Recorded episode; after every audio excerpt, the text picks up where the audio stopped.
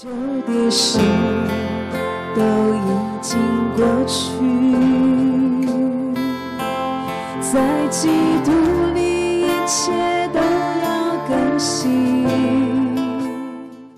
我们来打开《哥林多前书》第十五章，来看第三节到第四节。我当日所领受又传给你们的，第一就是基督照圣经所说，为我们的罪死了，而且埋葬了，又照圣经所说，第三天复活了。那保罗在这个地方，他讲到说他自己所领受的福音啊，到底是什么，并且他把这个福音传给了别人。他说，第一就是基督照圣经所说，为我们的罪死了，且埋葬了，又照圣经所说，第三天复活了。所以，如果你要说福音，福音到底什么是福音？你要说传福音，传福音到底传什么？有人说好消息，废话，什么好消息？是关于什么？所以，福音的核心内容是基督为我们的罪死了。埋葬了，第三天复活，这是福音的内容。所以福音的内容就是耶稣和他的救赎。耶稣的救赎工作，这是好消息，这是福音内容。所以你传福音到底传什么？就是要传耶稣和他带来的救赎工作，这个能够让你得救，这个能够让你经历神的大能。这个能让你这一生都被神极大的祝福，阿门。耶稣和他的救赎工作，就是耶稣为我们的罪死了、埋葬了。为什么是为我们的罪？因为人类所有的问题是因为罪带来的，你知道吗？无论是疾病，无论是咒诅，无论是痛苦，无论是死亡，无论是贫穷，无论是压制，所有的一切是因为什么带来的？罪。因为亚当犯罪之后，这一切才出现的，罪带来一切不好的结果。所以，人会死是因为罪带来的，人会生病是因为罪带来的，人有那么多的不开心，人有那么多的痛苦是罪带来的。那些咒诅都是因为罪带来的，所以罪带来了一切的后果。那上帝的拯救要要拯救你的一切，他要解决罪的问题，这就是为什么。当讲到福音，它的核心点是说基督为我们的罪死了，没有说基督为你的抑郁症死了。抑郁症是罪带来的后果。当你知道基督为你的罪死了，那么你的抑郁症的症状它也要消失了。阿门。他没有说啊，基督是为了某一些啊你的衰老啊，以及你的什么某一个症状啊而死了。当然，圣经细节上有这样讲，可是，一讲到福音。讲到最根本的点是，基督首先为你的罪死了，因为一切的问题是罪引起的，所以当他为着你的罪死了，他要解决一切的问题。阿门。所以在十字架上，上帝把你我所有的罪归在了耶稣基督的身上，他为你我所有的罪受了惩罚，受了审判，他最后死了。那个审判和惩罚的最高点，就是。上帝以死刑来处罚了耶稣，埋葬了，三天之后复活。那关于前面耶稣为你的罪死了，担当了你的罪，为你的罪受咒诅、受审判、受惩罚，这个大家都知道。可是为什么在福音里面，在这个救赎当中，它还有一个一个点，就是基督第三天复活？为什么要加上复活？耶稣他为我们的罪死了，就已经很好了，这个已经很棒了。为什么还要复活？谁能告诉我？不复活也很好啊，他已经为我的罪死了嘛，已经被惩罚了，已经担当了我的罪，这已经是很棒的消息了。为什么还要加上复活呢？复活的意义到底何在？我用一节经文来解释，好不好？来看同一章圣经《哥林多前书》十五章第十七节。第十七节，为什么为你的罪死了、埋葬了之后还要复活？圣经这里给你一个答案。来看十七节，基督若没有复活，你们的信便是徒然，你们仍在罪里。基督若没有复活，你们仍在罪里。我这样跟你解释吧：耶稣是为你的罪死了，已经埋葬了。可是如果复活还没有发生的话，那么这个事件并没有真正划上一个句号。你并不能够得到一个真正的确据。复活意味着那个罪的惩罚、审判，那一个句号已经划上了，那个已经成为过去了。这里已经新的开始了。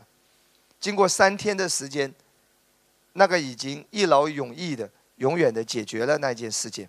我举一个例子：如果有一个人因为啊犯很多的错误，或者说犯了某一些罪，他本来要接受法律的审判，他要被关在监狱里面三年，请跟我说三年。可是呢，他有一位非常非常好的朋友，这位朋友挺身而出，他愿意来承担这个人所犯的所有的错误。法官说这个事件。必须要有人承担，并且这个人必须要被关在监牢里三年，因为这是公义公平的处罚。他的朋友站出来说：“我来承担，让我关进去，我来代替他所做的一切的错误带来的惩罚。”世界上当然不会有这么好的人，对不对？只有耶稣。所以，当这个朋友代替他。进入到那个监牢里，接受了公正公平的司法的审判。三年时间到了，当三年时间到了的那一天，当这一位当事人亲眼目睹他的朋友替他坐牢坐三年的朋友从监狱的大门走出来的那一刻，他知道这个案件已经一劳永逸。永远的、彻底的，已经划上句号了。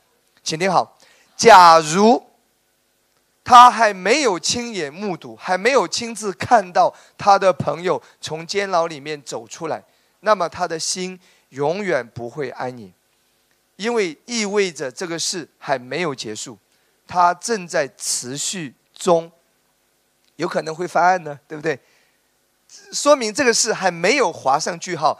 这个事还没有完全搞定，还没有终结，所以哪个时候意味着这个事已经永远的终结了？就是当他亲眼目睹那个代替他承受惩罚、代替他被审判、代替他坐了三年牢的人从那里得到了释放，走出来了。他知道这个事情已经成为过去了，那个事已经一劳永逸、永远的解决掉了。阿门。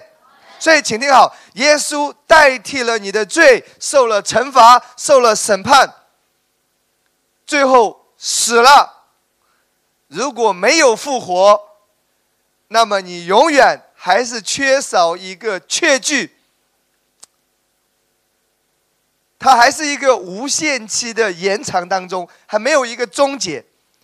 可是，当耶稣死了、埋葬了，第三天的清晨。他复活了。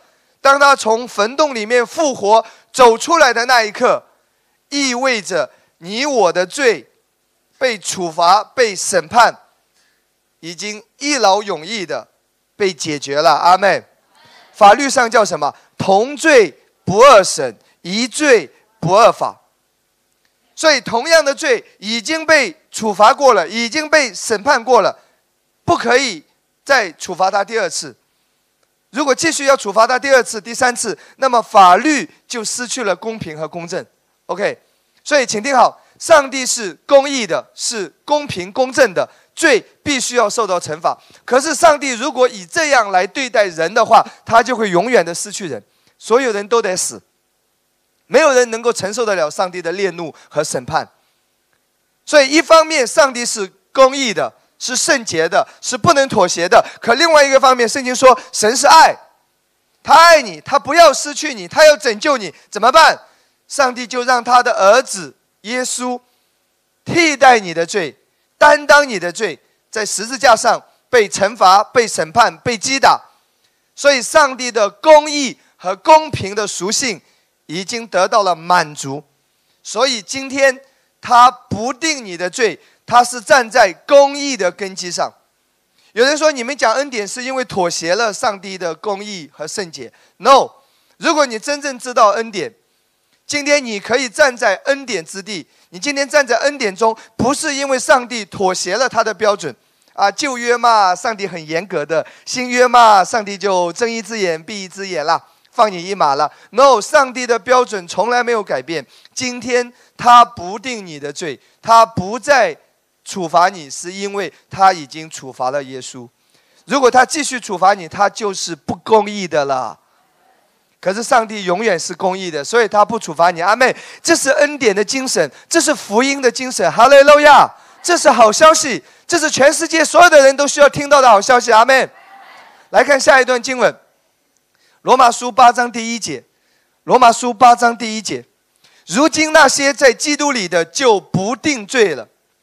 告诉我，为什么上帝不定你的罪？是因为你不会再犯罪了，所以上帝不定你的罪，对吗？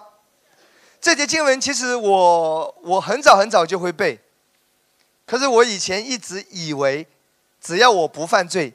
上帝就不定我的罪，好像是这样子嘛？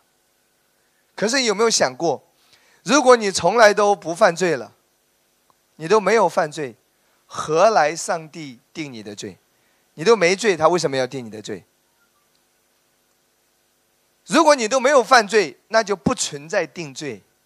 可是圣经说，如今在基督里就不定罪了，它到底指的是什么？不是说你从来都不会犯罪了，所以上帝不定你的罪。如果你都没有犯罪，就不需要定罪，根本就不存在定罪。所以这节经文真正要表达的是说，今天虽然你仍然会犯罪，可是上帝不定你的罪，因为定罪已经落在了耶稣的身上。所以你信耶稣，这个好消息是属于你的。这就是圣经说，在基督里。你要接受耶稣做你的救主，这个好消息才能够实现在你的身上。阿门吗？再回到哥林多前书十五章的十七节，我看很多基督徒都会庆祝复活节，可是很多人却不知道复活节真正对你来说意味着什么。你不是过一个节日而过一个节日，热闹一下。反正自娱自乐呗，反正就这么个演两下，这有什么意思？我不如打开综艺娱乐节目演得更好。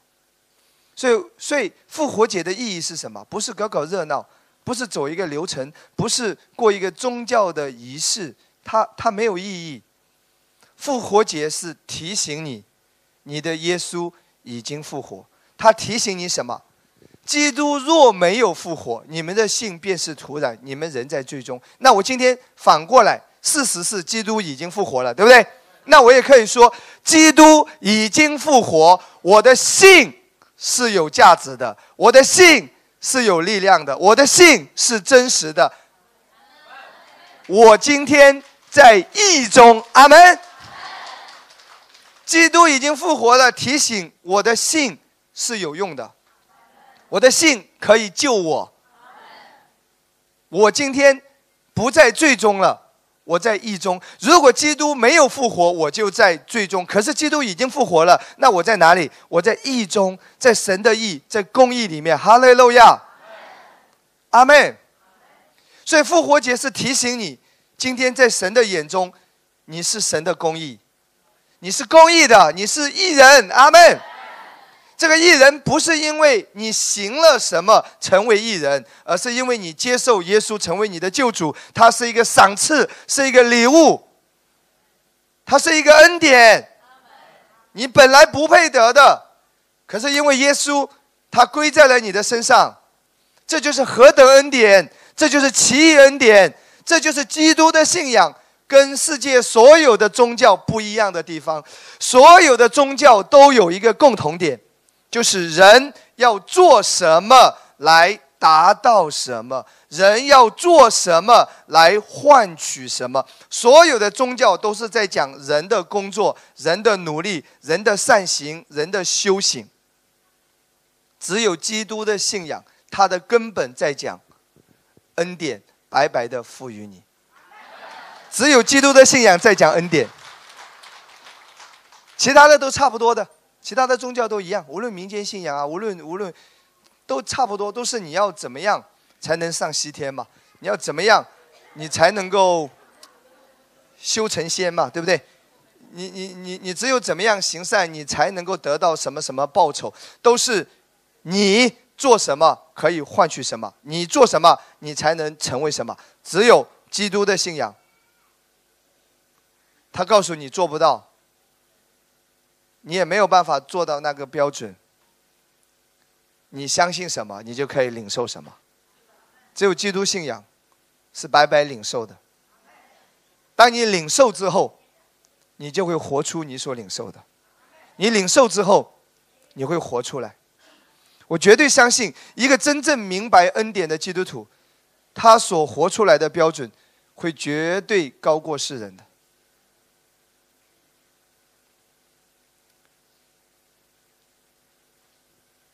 阿门吗？所以，所以复活节的意义是什么？不是为了搞搞热闹。来，打开哥林多后书五章二十一节，啊，神使那无罪的替我们成为罪，好叫我们在他里面成为神的义。耶稣是无罪的。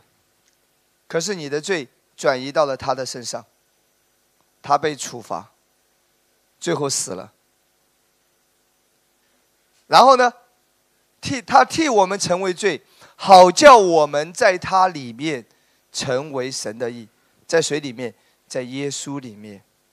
因为你的罪被处罚了，所以上帝今天说你是公义的，你已经是无辜的了。是公义的，阿门吗？其实应该是这样讲：你的罪转移到了耶稣的身上。耶稣本来是无罪的，是公义的，他的公义转移到了你的身上。你知道，在旧约之下献祭是有一个要求的，那个有罪的人会带着羊羔来到了祭司的面前，祭司要做一件事，他要检查一下这只羊羔是不是完全的。是不是无瑕疵的？如果有病的、残疾的，是不可以用来献祭的。所以祭司要检查羊羔是不是无瑕疵的、完全的。啊，这个代表着那位替你死的那一位必须是无瑕疵的，必须是无罪的，他才有资格为你的罪死。世界上只有教主，只有耶稣是救主。宗教是人发明的，宗教的起源都是为了歌颂某一个人，最后。他成为一个教主了，他本身也是人，人都是有罪的，人都是有瑕疵的，人不能够来救人，只有神的儿子耶稣是无罪的、无瑕疵的、完美的。我要告诉你，耶稣身上是没有罪性的，耶稣是童贞女玛利亚怀孕所生。你知道，在基督教的信经当中有一条，他一定是强调耶稣是童贞女玛利亚怀孕。为什么要确保是童贞女玛利亚怀孕？过去很多人不了解，为什么要确保这一点？为什么使徒信经不能改这几个字？耶稣必须是童贞女玛利亚怀孕，这个意味着什么？其实你知道，随着医学的发达，人们才知道，婴儿的血液其实是跟父亲有关系的，婴儿的血液跟母亲是没有直接关系的，你知道吗？婴儿的血液是来自于父亲的遗传。然后婴儿的性别也是来自于父亲，所以生男生女不是女人的问题，性别是男人的问题，因为一个是 X X，一个是 X Y，所以性别是由男性父亲来决定的，血液也是由父亲来决定的。那耶稣是童贞女，童贞女玛利亚怀孕，所以耶稣的血液当中没有带着罪性，因为他没有父亲。她是圣灵直接怀孕，哇！这是近代医学才发现的。可是上帝早早的立下来，必须是童贞女玛利亚怀孕，确保耶稣是无瑕疵的，是完美的，他的血是没有罪的，他的血是没有被玷污的，他才能为你赎罪。所以，当旧约之下那个有罪的人要带着羊羔来到祭司的面前，祭司要检查的是羊羔是否完美，是否无瑕疵。羊羔如果是完美的，是无瑕疵的，然后祭司会要求这个人做一件事，要把手按在羊羔的头上。为什么要把手按在他的头上？当他把手按在羊羔的头上的时候，意味着什么？他的罪转移到了这一只将宰的羊羔的身上，羊羔的无瑕疵、完美、圣洁就转移到了这个人的身上。所以祭司就杀了羊羔来赎罪，这个人就在神的面前被接纳了。所以旧约之下是透过献祭的方式，今天新约耶稣成为赎罪祭，耶稣的身体成为祭物。所以当耶稣被挂在十字架上的时候，你我的罪已经到了耶稣的身上被惩罚了，而耶稣的圣洁、公义、完美、无瑕疵转移到了你的身上。这就是这节经文所说的：“神使那无罪的替我们成为罪，好叫我们在他里面成为神的义。”所以耶稣的义今天在你的身上，所以神的眼中他看你是公义的。阿门吗？来看哥林多前书一章三四节，哥林多前书一章三四节，哥林多前书一章三四节。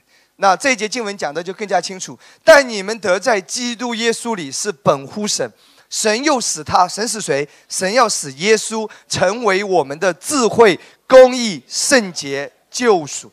神使耶稣成为你的什么智慧？哇！耶稣的智慧就是你的智慧。那神使他的什么公义成为你的公义？耶稣的公义今天就是你的公义。神使他的圣洁，耶稣的圣洁成为你的圣洁，所以今天你你拥有的是羔羊的那个圣洁、无瑕疵、完美。今天在你的身上，神说你是公义的，他是透过这个来看你。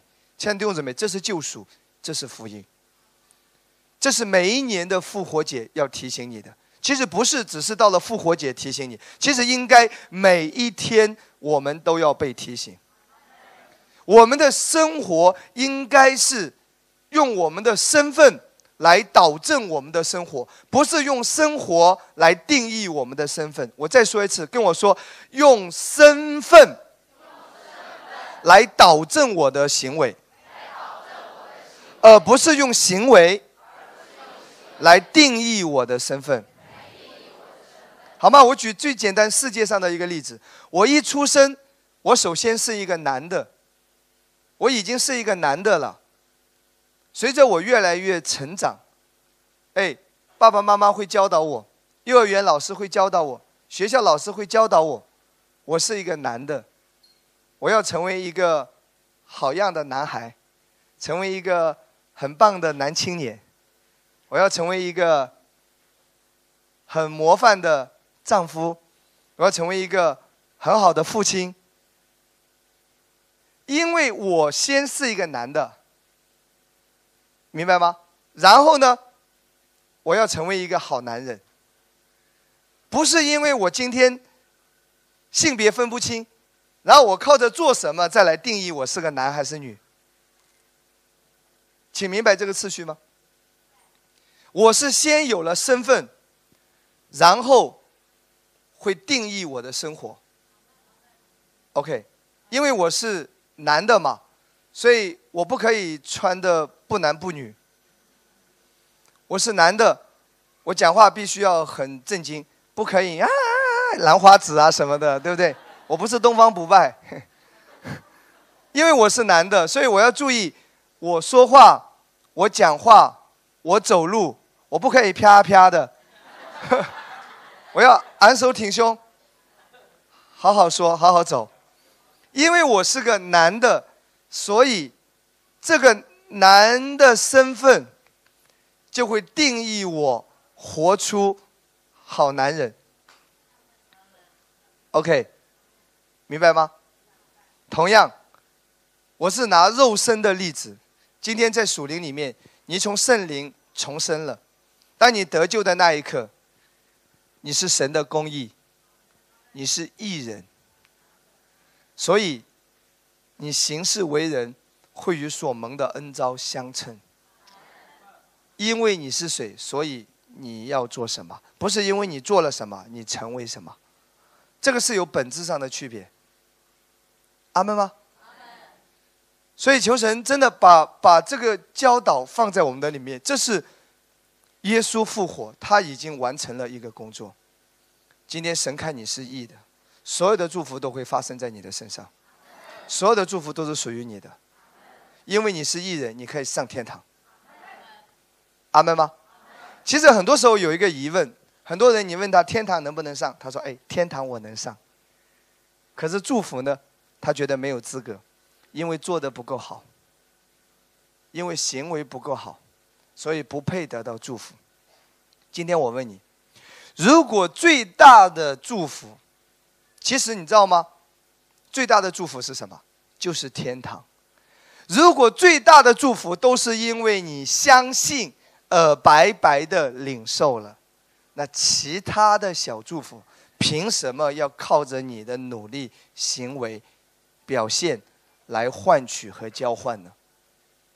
连最大的祝福都是因为你相信，你就因信称义，你得着了，其他的祝福。更加的是因为你相信耶稣的救赎，你是公义的，上帝要白白的赐给你。这些都是从哪里开始？从你的思维开始。当你有这些认知，当你明白的时候，恩宠就会在你生命中运行了。阿门吗？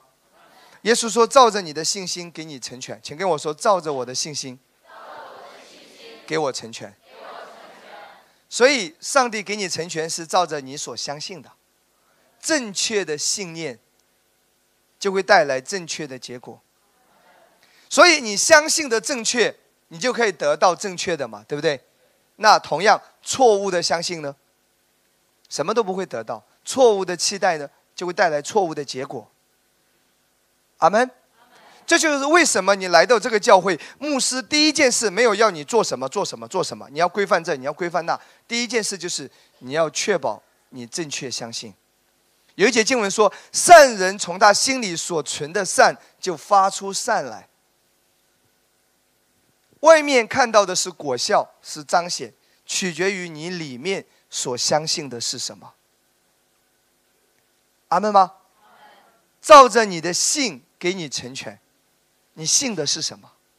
这个太重要了。你信的你是不配的，你信的你是罪人，你信的上帝是要惩罚你的，你信的上帝是要击打你，是要审判你，是要修理你的。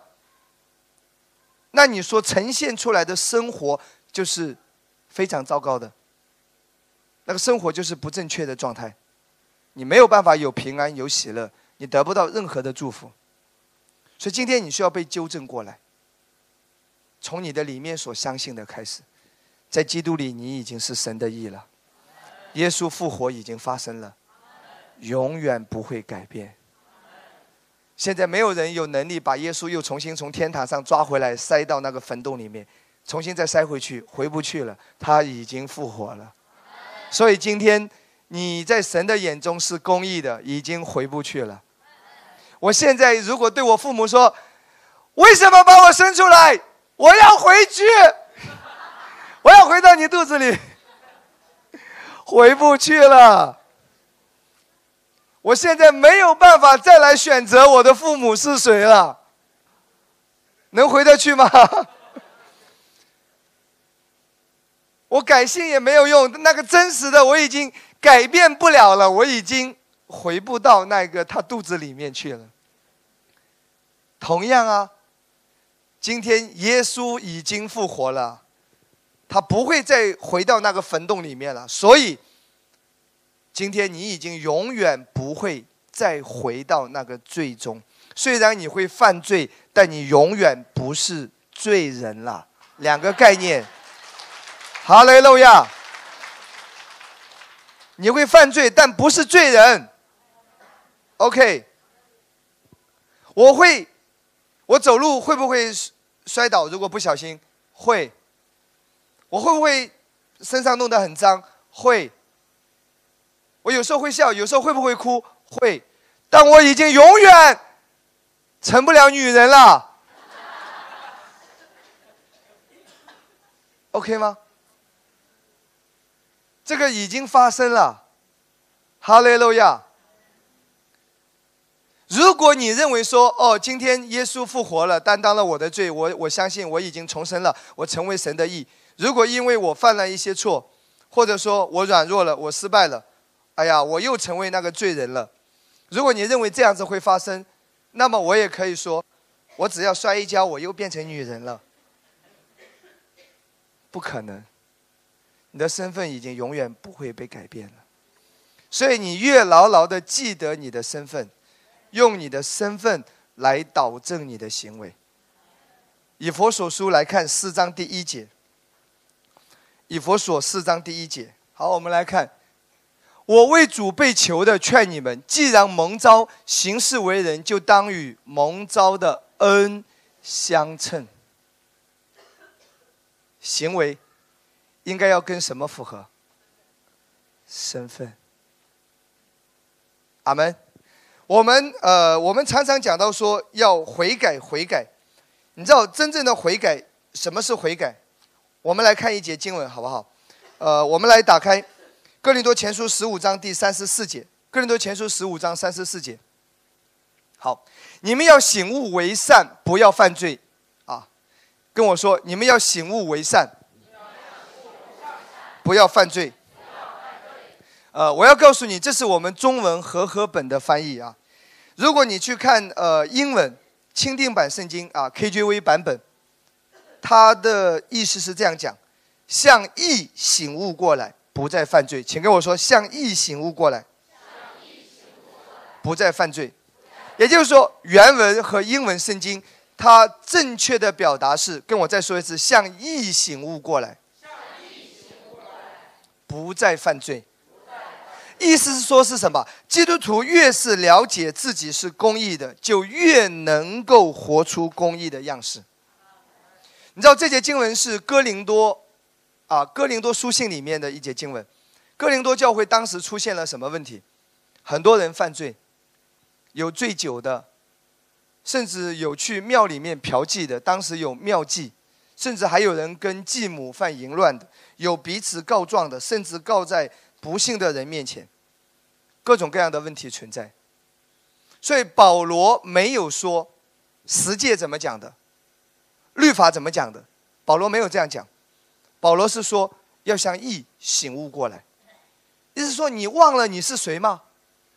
你忘了你是公义的，所以你行事为人要与所蒙的恩招相称。保罗一直在用什么？用身份来导正他们的行为。保罗认为这些人的行为出现这么混乱的状况，是因为他们信错了。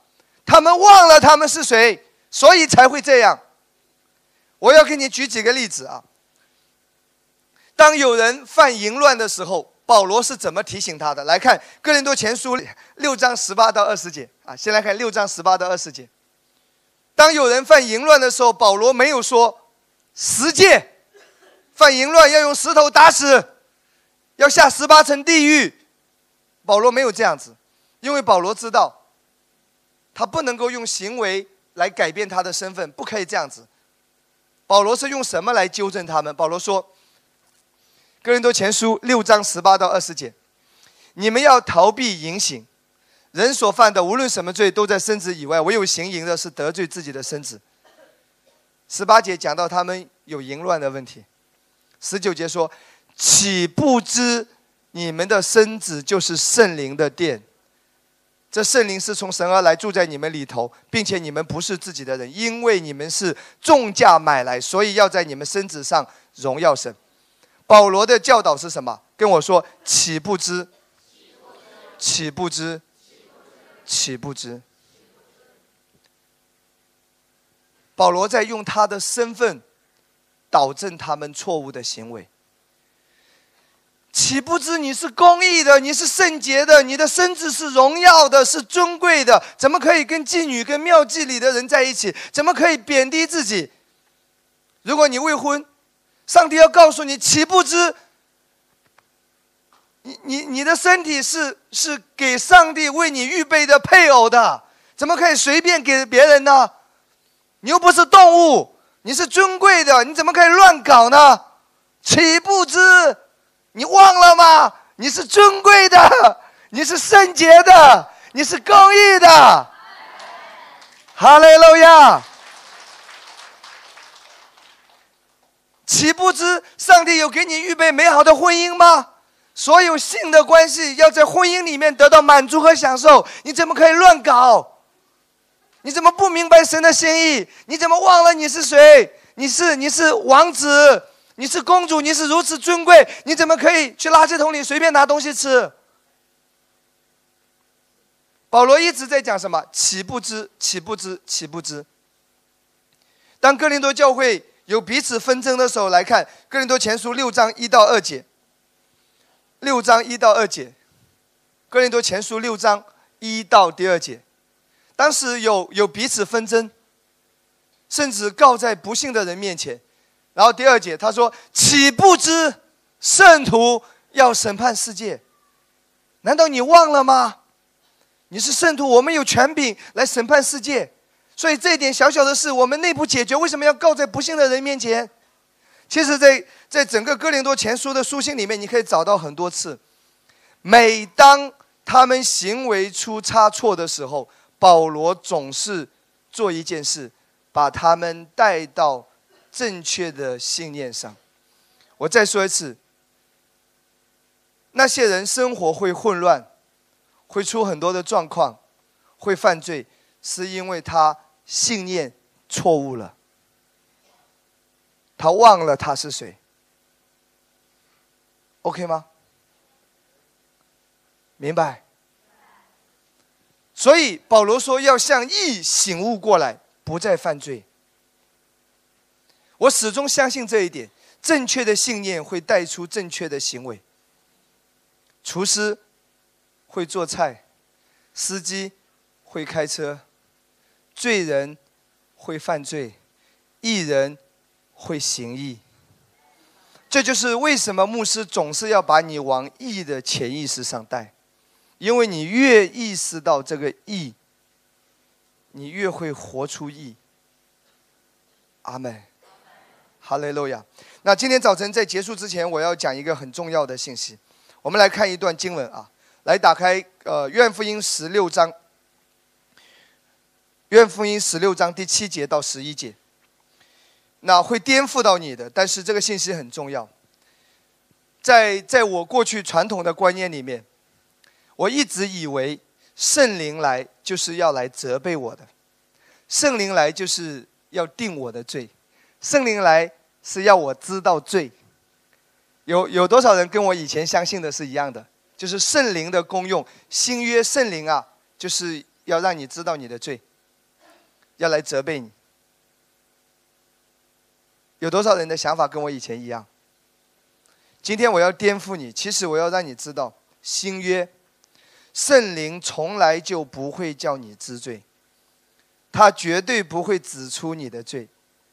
我要挑战每一个人，好不好？你绝对找不到一节经文在新约里面记载说圣灵来是要你知道自己犯了什么罪，找不到的。那有人说，那我犯了罪，我怎么知道？放心，因为你有良心。每个人其实很清楚的知道你的对和错。另外，如果你已经结婚了，弟兄，你的太太他会告诉你到底你错在哪里。两夫妻一吵架的时候，你太太问你。你知道你错在哪里了吗？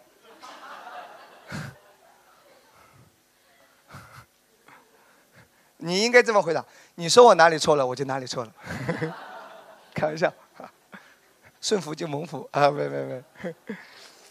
啊，还有一个弟兄说，每一次他太太说：“你知道你错在哪里了吗？”他说：“我错了，我错了，我错了，我从一开始就错了啊！”别别别，这个不不可以啊。好开开玩笑哈。新约的基督徒怎么样知道自己做对还是做错？一，你是有良心啊，这个在吃了分别善恶树的果子之后，良知被启动。其实你是知道的，在这里随地吐痰，你知道不应该的，你知道讲哪些话是不应该的，你知道做哪些事是不合意的。其实不需要别人告诉你了，其实每个人都知道对还是错了，因为你的良知在你的里面。第二，你身边的人会告诉你对跟错的。那圣灵的功用是什么？有人说。那圣经说，圣灵叫我们自己责备自己啊。好，我们现在再来回到这一段经文，同一本圣经，同一个经文，就是因为传统。什么叫传统？大家都这么说，我就这么信，但从来没有去查考圣经到底真正在讲什么。哎，就好像你知道吗？很多人认为，男人为什么这里有个喉结，女人没有？是因为夏娃吃了那个传统的讲法是夏娃吃了那个果子之后，就给那个亚当吃了。亚当刚咬了几口，还没吞下来，上帝说：“亚当，卡住了。”所以从此之后呢，传统就告诉你，这个这个男人为什么有喉结？可是圣经没有这样讲。所以传统是大家一致这么认为，但它不一定就是圣经原来的意思。OK 吗？还有曾经曾经很多年啊，因为以前医学没有发达，很多年很多人认为男人的肋骨是比女人要少一根的。有没有听过这个讲法？其实我告诉你，怎么可能是一样的？圣经亚当被拿掉，你老公又没被拿掉。我问你呢，那如果如果如果一个父亲？断了一根手指头，会不会儿子生过来也少一根手指头？所以传统有这种说法，可是圣经没有这样讲。OK OK，好，我我只是举一些例子。传统一直会说圣灵叫我们自己责备自己，可是圣经真正到底是怎么讲的？现在我们来看一下，好不好？这一段经文。其实恩典福音的角度，我们来看这一段经文啊，来看十七节，然而第七节，然而我将真情告诉你们，我去是与你们有益。我若不去，保惠师就不到你们这里来；我若去，他就来。哇，耶稣离开了，圣灵就要来，甚至说我去与你们有益。哎，我以前不明白，耶稣走了，怎么还与我有益？你知道吗？耶稣他的肉身与你同在，非常好。可是耶稣的肉身也是受到时间、空间的限制，他今天在这个地方就不可以在另外一个地方，他跟你在一起吃饭就不可以跟另外一个人在一起喝茶。耶稣的肉身会受到时间、空间的限制，他只能在一个地方出现。虽然肉身的同在非常好，可是耶稣升天之后，圣灵来了。为什么说我去与你有益？圣灵可以超越时间、空间。圣灵与每一个人同在，他与你同在都不会影响与我同在。圣灵不受时间空间，我们在这里聚会，圣灵工作；在直播的现场，圣灵就在你那里工作，圣灵就在现在与你同在。你能够明白吗？这就是为什么说我去是与你们有益。圣灵是超越时间空间的。比肉身的耶稣更好，就是这个道理。然后第八节，他既来了，就是圣灵来了，就要叫世人为罪、为义、为审判，自己责备自己。有人有人说，牧师，你看，圣经说自己责备自己。注意，睁大眼睛。现在我挑战你，睁大眼睛，来看这节经文全部的经文。他既来了，就要叫世人为罪、为义、为审判，自己责备自己。请问，叫谁？是有提到自己责备自己是谁，就要叫世人，不是你，你是神的孩子，你是儿女，你是基督徒。自己责备自己是要叫世人为罪、为义、为审判，自己责备自己，是世人哦。圣灵是要叫世人自己责备自己哦。如果不清楚的话，再来看上下文下一节第九节，畏罪是因他们不信我。哇，为什么为什么圣灵来要他们自己责备自己？责备他什么？责备他不信耶稣的罪。所以今天圣灵他只会责备世人不信耶稣的罪。你不是世人，我们都已经相信耶稣成为我们的救主。所以为罪是因他们不信我。OK，你今天已经相信了。那第第十节，为义是因我往父那里去，你们不再见我。然后为审判是因这世界的王受了审判。注意，圣灵来不是要审判你，圣灵来是要审判谁啊？世界的王是魔鬼。注意，圣灵是要要要责备世人不信耶稣的罪，这是其一。然后圣灵另外是要要要让世界的王魔鬼受审判。今天你不是世界的王，你是神的孩子，你不是魔鬼。第十节，圣灵今天新约在地上。为了你我只有一个目的，为义是因我往父那里去，你们就不再见我。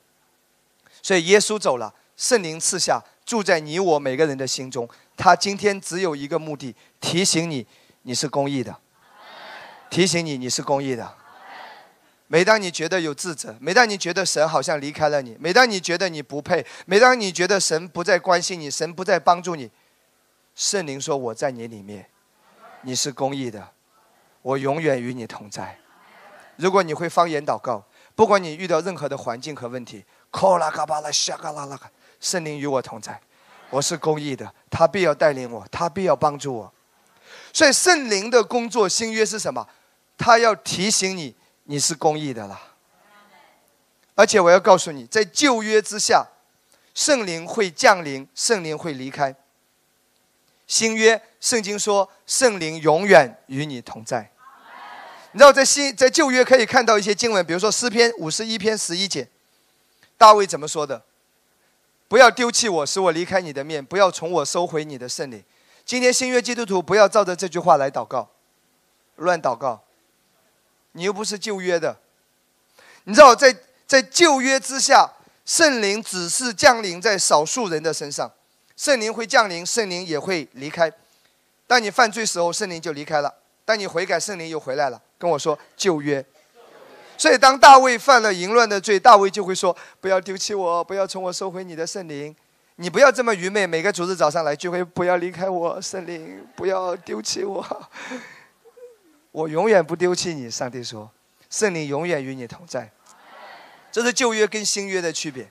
所以新约圣灵永远与你同在。并且他的目的不是要定你的罪，不是要让你知罪，不是要责备你的罪，他是为了义，提醒你是公义的。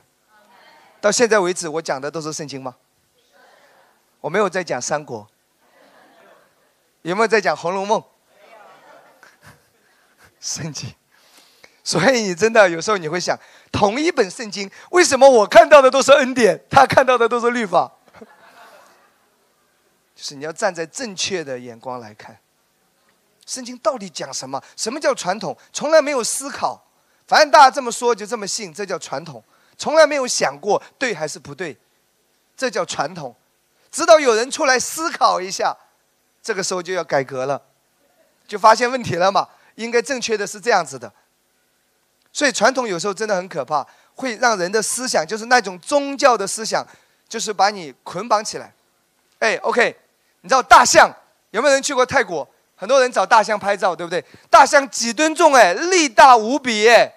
可是你知道吗？大象就是一根小铁链拴在那个木桩上，然后它就不会跑了。走来走去就是这么一个方圆两三米的地方。哇，大象力气这么大，打个喷嚏，铁链都会拔起来。可是为什么会拴在那里两三米走不动？因为他在他小的时候，他在那里挣扎要逃跑的时候，那个打他你知道吧？被他给打怕了。小的时候那个大象的力气小，那个那个小小锁链就把他给拴住了，所以他在那里挣扎的时候，那个腿都是血，所以很多伤口，所以一挣扎他就很痛，一挣扎就要挨打，所以从小的时候他的思维里面就是我逃不走的。我逃不走的，我要挨打的，反正就这样了。我我我这一生就被拴在这里了，不能动，不能动。所以直到他慢慢长大，体型已经到了几吨重了，可是那个传统的思想还是不能动，不能动。你知道吗？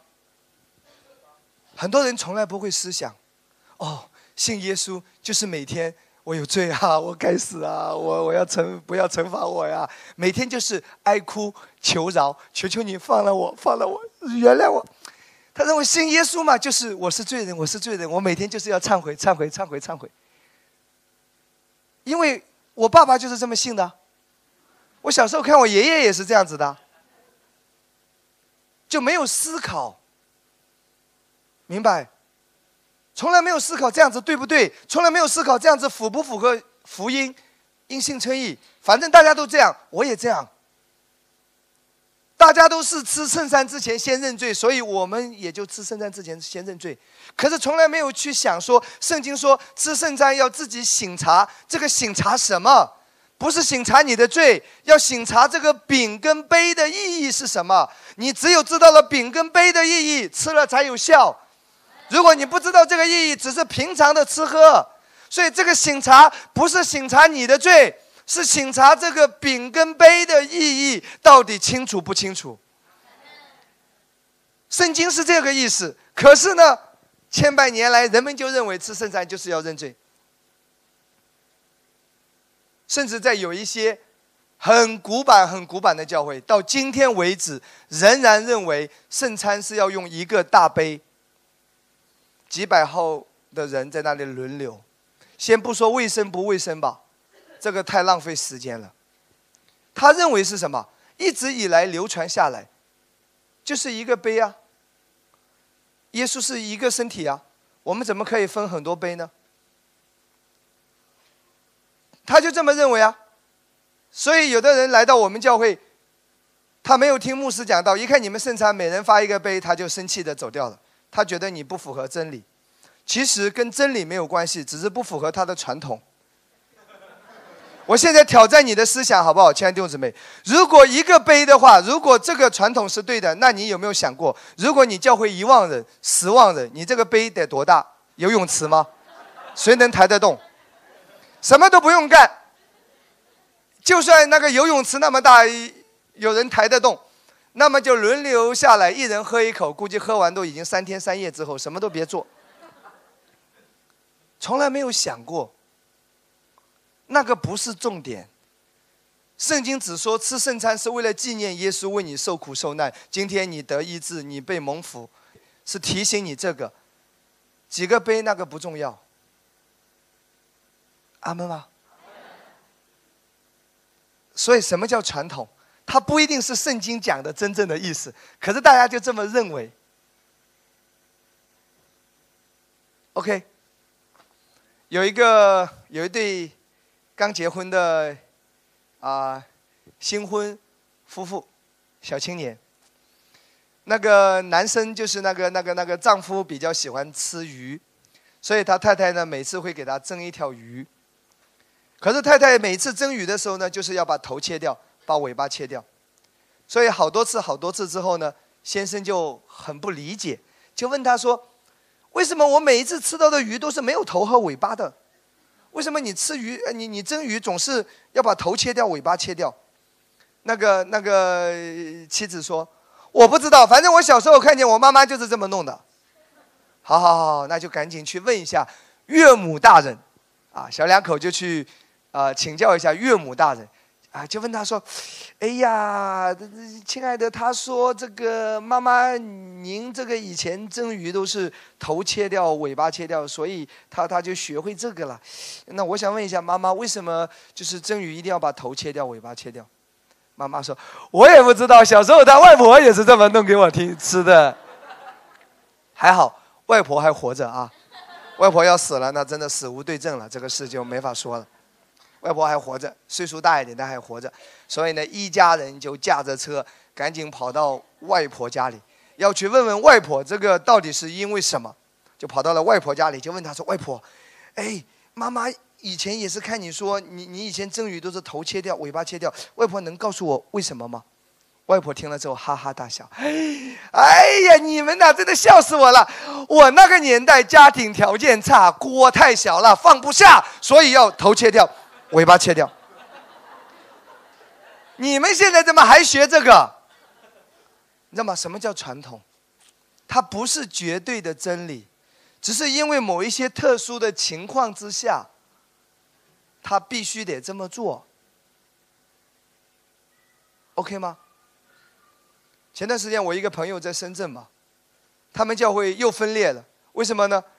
一部分人认为说要登记，另外一部分人认为说不要登记，就是教会的聚会场地要要登记备案。那认为不要登记的人呢，是认为我们是家庭教会，怎么可以登记？觉得他们世俗不属灵。那个要登记的人认为信耶稣怎么可以像地下党一样，应该要光明正大。我们又没犯法，我们应该是很正规的嘛。我们讲圣经，就分裂了。今天我要告诉你，那个就是传统的思想。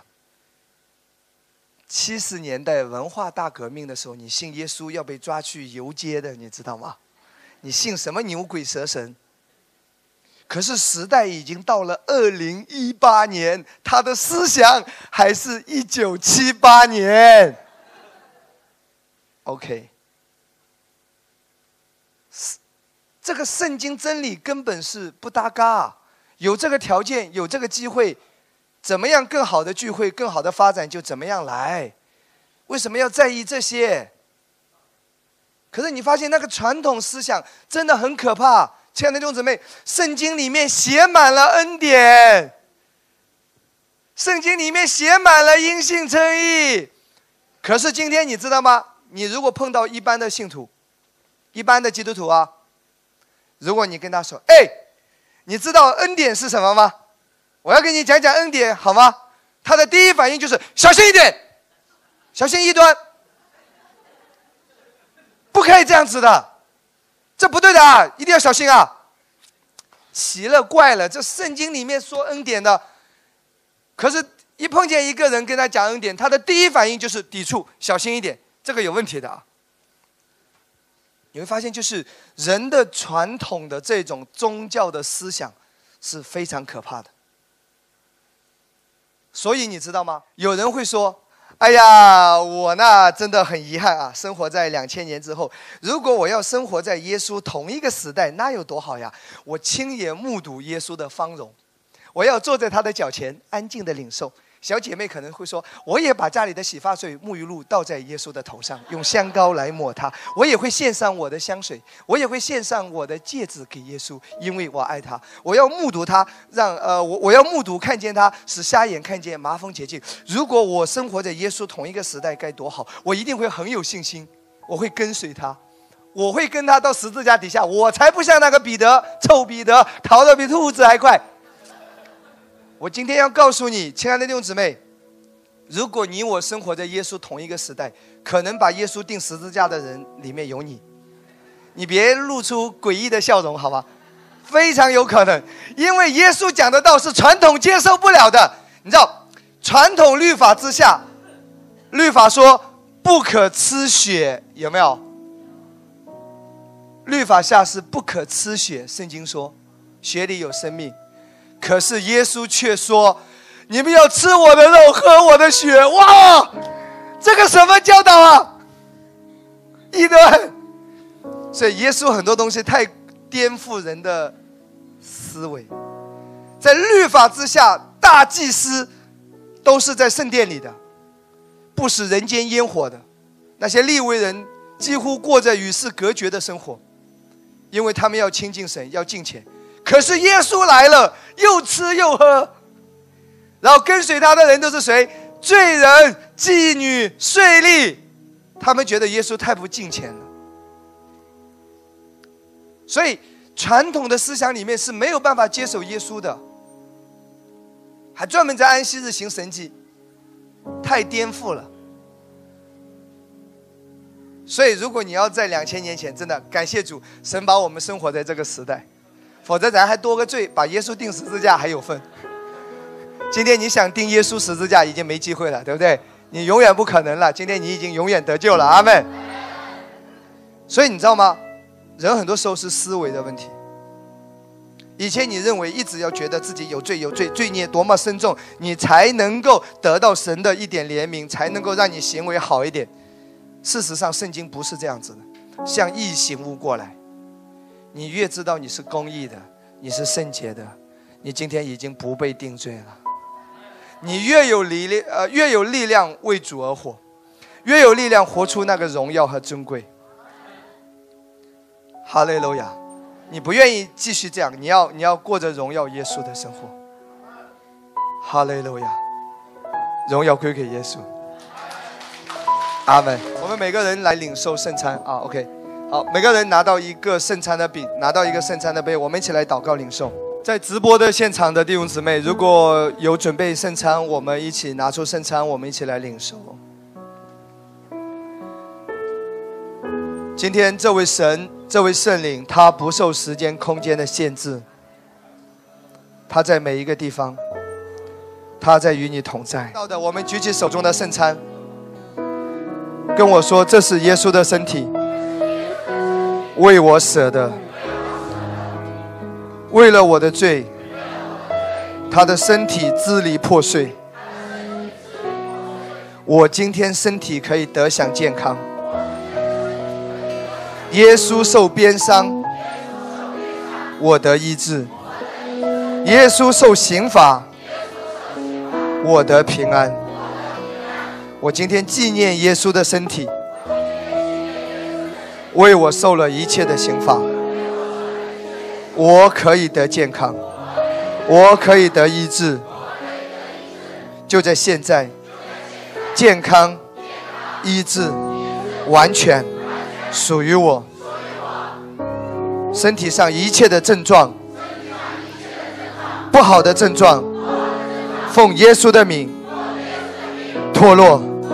离开，感谢耶稣，奉耶稣的名祷告，阿门。我们一起来领受圣餐的饼，我们举起手中的杯来祷告。主耶稣，这是你的宝血，为我流出，使我罪得赦免，使我因信称义。感谢你的宝血，每一天遮盖我。保护我，救赎我，也救赎我全家。你的平安与我同在，你的恩典与我同在，你的恩宠运行在我生命中。因着耶稣，我已经配得一切的祝福。奉耶稣的名祷告，阿门。一起来敬拜他，哈利路亚！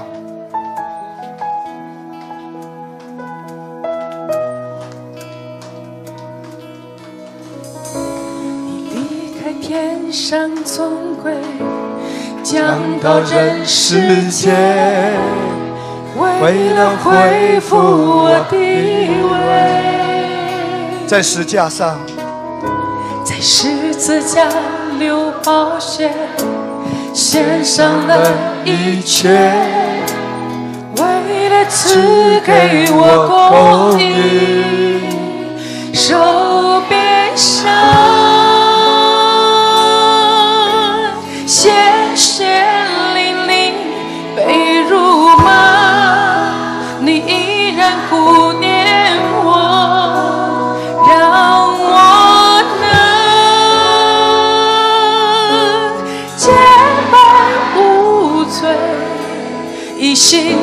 城市来到你面前，当我仰望，问题变渺小；当我仰望，身体被医治；当我仰望，平安充满我，你的恩典够我用。仰望你，耶稣，我仰望。举起手来，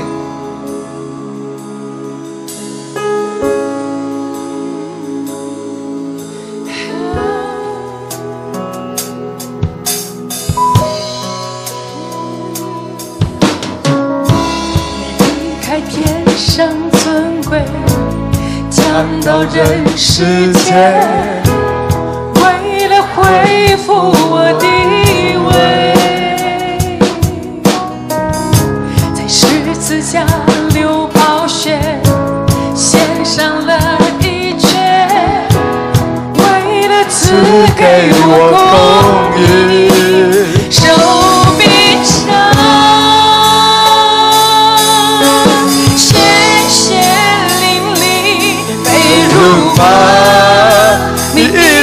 念我，让我能，让我能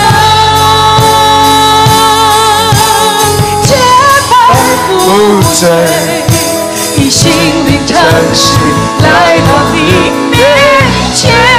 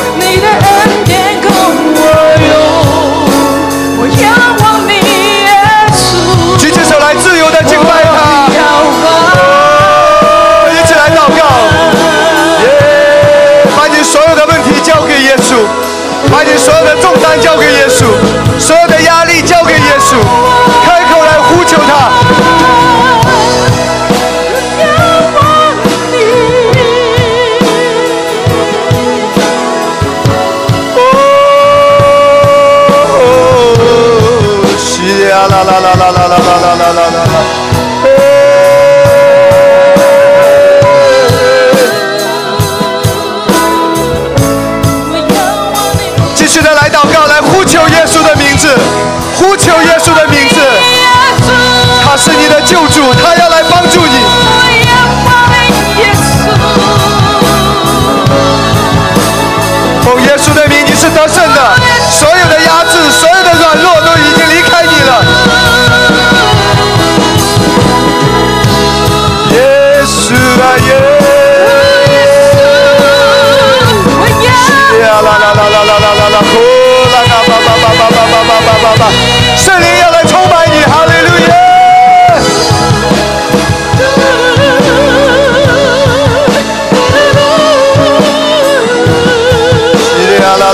神的圣灵要来拥抱你，你是公义的，你是公义的。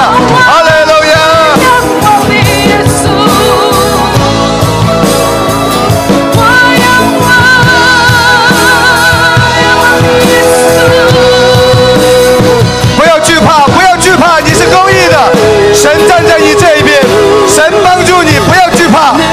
神要对你说，孩子。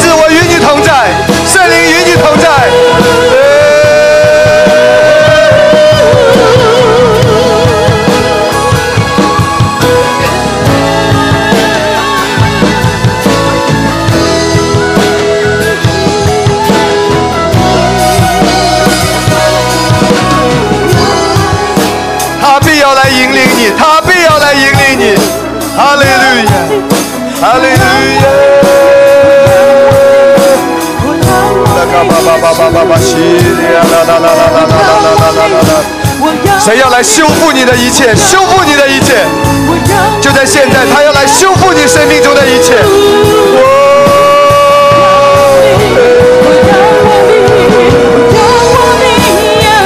啦啦啦啦啦，把你的头抬起来，仰望他，仰。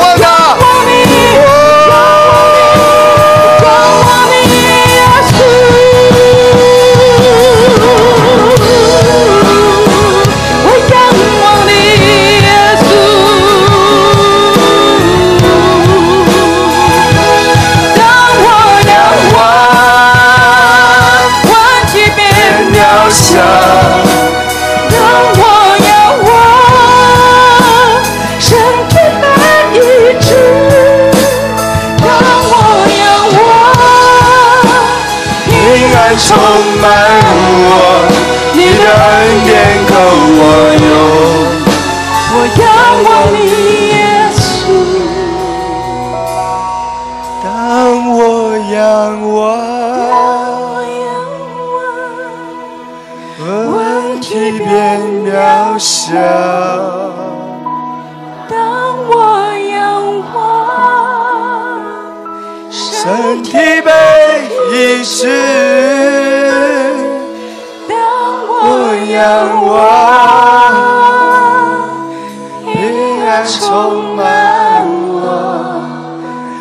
的恩典够我用。我仰望你，耶稣。我仰望。最大的掌声荣耀归给耶稣，哈利路亚。牧师要为你们来祝福祷告，奉主耶稣的名，他的平安要充满每一位。他的平安要充满每一位的家庭，他与你同在。未来的一周，你要蒙受神更大的恩宠，神的保护在你的身上，神的保护在你的全家。上帝也要祝福我们的教会，祝福我们的每一个牧区，也祝福所有看直播的会友。奉耶稣基督的名，上帝的祝福要临到你，就在现在。当你相信恩典，恩典就会在你生命中运行。当你相信恩典，你将要看到恩典的彰显在你生命当中。奉耶稣的名，身上有疾病的，无论是在直播的会场，现在我要祷告说，所有的疾病的症状，奉耶稣的名要离开。神的健康，神的平安要恢复给他的儿女。当我们已经罪得赦免、因信称义了，这一切都属于我们。感谢耶稣与每一位同在。谢谢耶稣，祝福我们今天早餐的聚会。奉耶稣基督的名祷告，阿门。